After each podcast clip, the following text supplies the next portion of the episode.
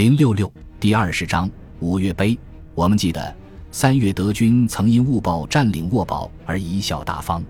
四月和五月，德军对沃堡发动过几次进攻。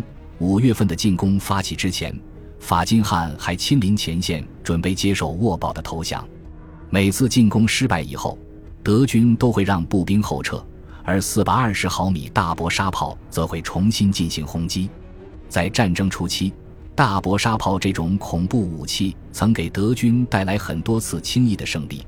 凡尔登战役是他在战场上最后一次亮相。四百二十毫米大炮从二月以来就一直不断的用重达一吨的炮弹轰击凡尔登地区的各大堡垒。在杜奥蒙堡陷落之后，他们的主要目标换成了木兰维尔堡，它是法军防线东段的支撑点，结构和杜奥蒙堡一模一样。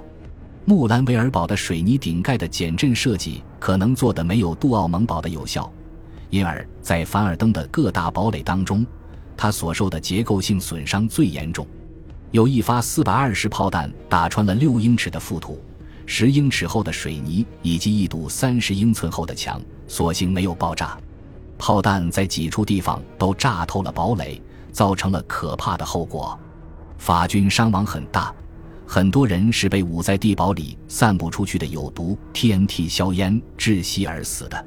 守堡指挥官立即下令去掉盖在所有通风管道口上的罩子。原来法国人厌恶通风透气，便给管道口加上了这些罩子。可指挥官一转身，底下人又把罩子盖了回去。炮弹落下来时的恐怖噪音，据说像是一列快车穿过金属高架桥时的声音。随之而来的酷刑一般的震动传遍整个地堡，再加上每天等待炮击时的提心吊胆，这一切逼疯了很多守军。某次猛烈炮击之后，一群被炮弹震傻了的疯子发动了一次小规模叛乱，指挥官不得不用手枪指着他们，把他们锁进一座墙内堡。后来指挥官本人也疯了，跑出堡垒，进了旁边的树林。有人发现他坐在树根上。完全不记得之前发生的事情。不过守军后来也渐渐习惯了炮击。有一名十九岁的中士注意到，从堡垒顶上的瞭望塔可以看见七英里外奥尔勒地区瑞莫耶背后德军四百二十毫米大炮发射时的炮口闪光。然后他有六十三秒钟时间警告全堡并躲起来。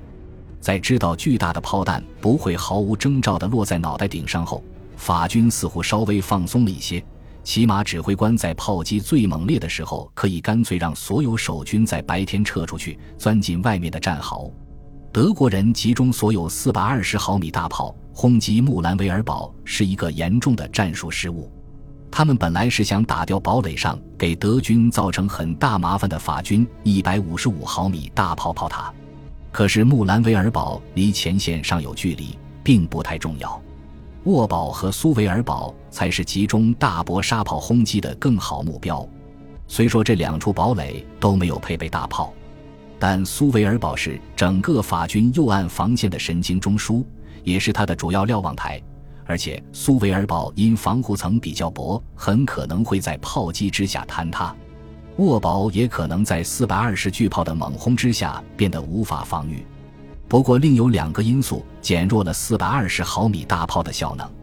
这些大炮到六月总共发射的炮弹数量早就远远超出了克鲁伯公司设计的使用上限。炮管磨损严重，弹丸常会在飞行中发生翻滚，有时甚至会前后倒置，穿透力大大下降。不止一门炮炸膛，让炮组成员伤亡惨重。四百二十毫米大炮难以机动。常常成为法国反炮兵火力的猎物，法军炮兵对反炮兵射击堪称拿手。那枚四百二十毫米大炮的哑弹嵌在木兰维尔堡墙里后，几分钟内，法军炮兵专家就来到现场，根据弹丸的位置推算弹道角度，从而精准地反推出发射炮弹的大炮的方位，就如同大卫对阵歌利亚一样。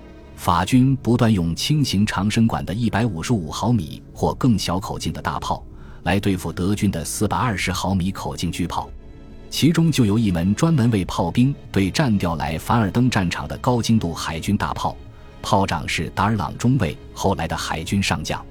炮兵对战中居于不利地位的是巨人戈利亚，因为后者机动能力弱，炮弹堆战特别大，而且射程短，不得不非常靠近前线，所以特别容易被摧毁。德军的巨炮一门接一门被法军打掉。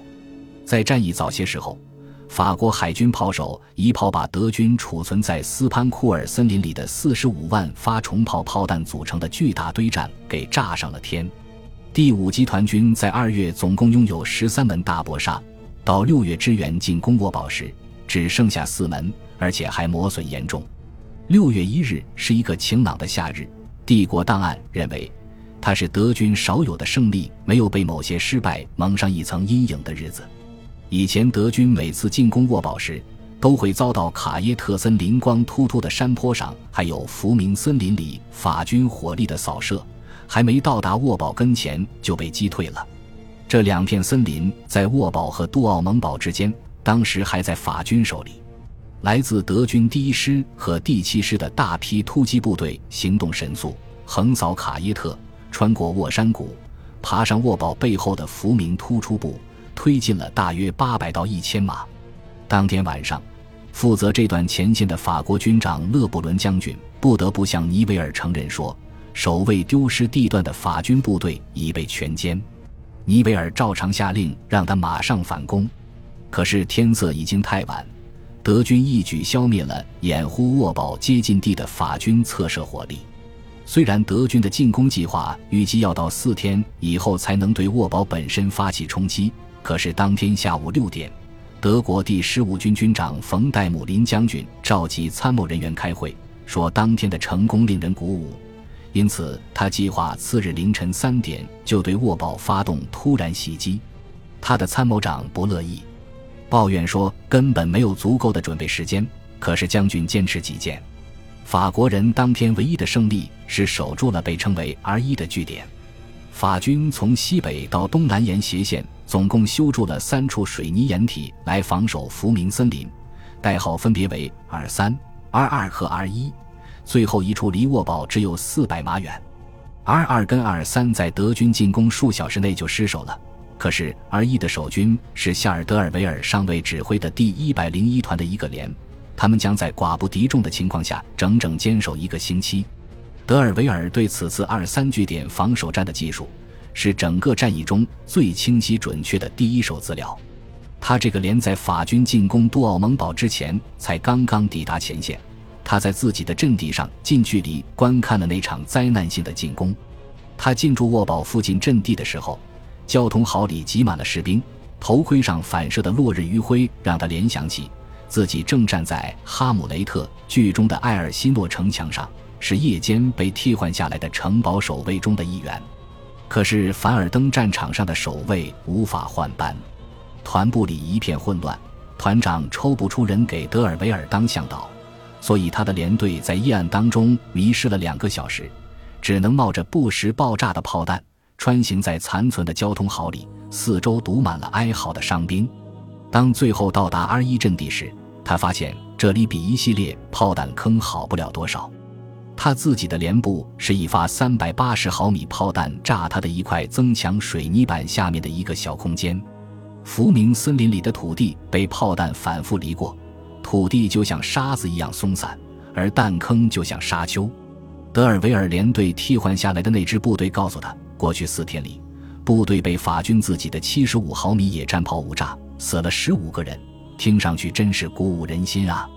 六月一日早晨，德军的炮击一停止，德尔维尔就看到德军步兵蜂拥冲出战壕，就像被踢翻了蚁穴的蚂蚁一样。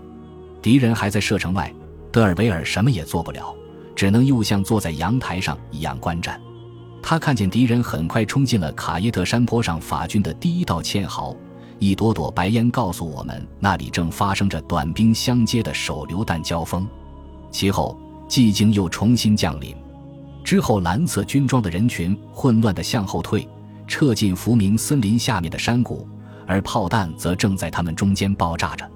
再往后。又出现了大约六十到八十名蓝军装组成的一条细线，往相反方向运动，手里没有武器。俘虏。又过了一会儿，梅斗士的钢盔在德尔维尔自己战线前方的战壕里上下跳动，距离不过二十五码。双方开始激烈交火，这是那种让人血脉奋张的战斗。德尔维尔身边有一名十九岁的士兵，额头上多了一个洞，倒下了。然后突然传来一声大吼，说敌人打到了德尔维尔左翼二百码外的二二阵地，出现了激烈的对射，他们终于在抵抗了。到下午两点半，二二也被占领了。紧接着，我们就发现胜利的德国人已经开始着手向我们这边挖掘进攻坑道了。现在，在我们和他们之间只隔着一道溪谷，我们会不会像老鼠一样被困在这里呢？那天余下的时间里，德尔维尔手下的机枪成功的迫使两翼的敌人保持一定的距离。与此同时，在下午的酷热里。堑壕里的尸体上飞舞着众多肥大的轻蝇，场面令人作呕不已。六月二日，星期五，一夜焦虑和持续警惕。昨天没有粮食运上来，干渴尤其让人心烦意乱。饼干真难吃。德尔维尔的写作突然被一阵剧烈的震动打断，他被掀起的尘土埋了起来。一发法国的七十五野战炮炮弹落在旁边的堑壕里。把连里的司务长炸得粉身碎骨。双方在这一天余下的时间里用步枪对射。那天晚上，对面的德国人发动了第一次进攻，我把手榴弹全都发下去了，因为步枪在这么近的距离毫无用处。敌人被打退了。突然，德尔维尔背后冒出火焰和浓烟，这肯定是敌人的火焰喷射器，连手榴弹的箱子都开始起火了。那天夜里十点，军工送上来五个水壶，其中有一个还是空的。这点水要分给全连，就是说六十八名士兵和三名军官分二加仑水，而且水闻起来像死尸一样。可是，守在卧堡里的人，未来的日子比他们更难过。本集播放完毕，感谢您的收听，喜欢请订阅加关注，主页有更多精彩内容。